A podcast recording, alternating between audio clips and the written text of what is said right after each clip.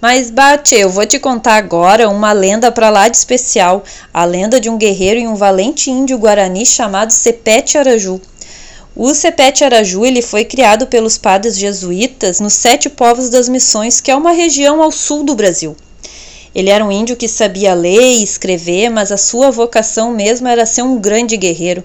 O Sepete Araju ele era um líder indígena que lutava pela liberdade e pela permanência do seu povo naquelas terras que os espanhóis e os portugueses brigavam pela posse.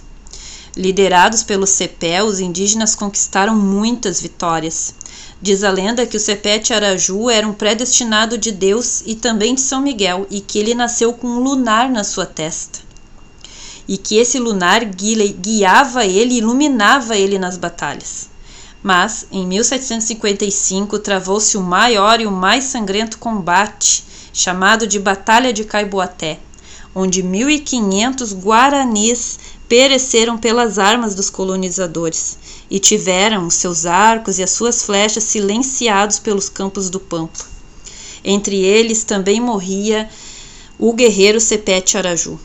O seu corpo nunca foi encontrado e a crença é de que Deus o levou para o céu junto com o lunar que ele tinha dado no seu nascimento e colocou no céu do Rio Grande para ser o guia de todos os gaúchos.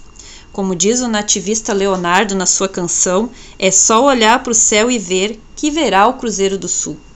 Imponente como o índio que tornou-se santo, o São Cepé. E ele agora é símbolo do sentimento indígena de libertação. A lenda e a realidade elas se misturam muito, porque há registro tanto de relatos dos padres jesuítas quanto dos militares da existência real desse índio em arquivos históricos disponíveis lá no Museu de São Miguel das Missões.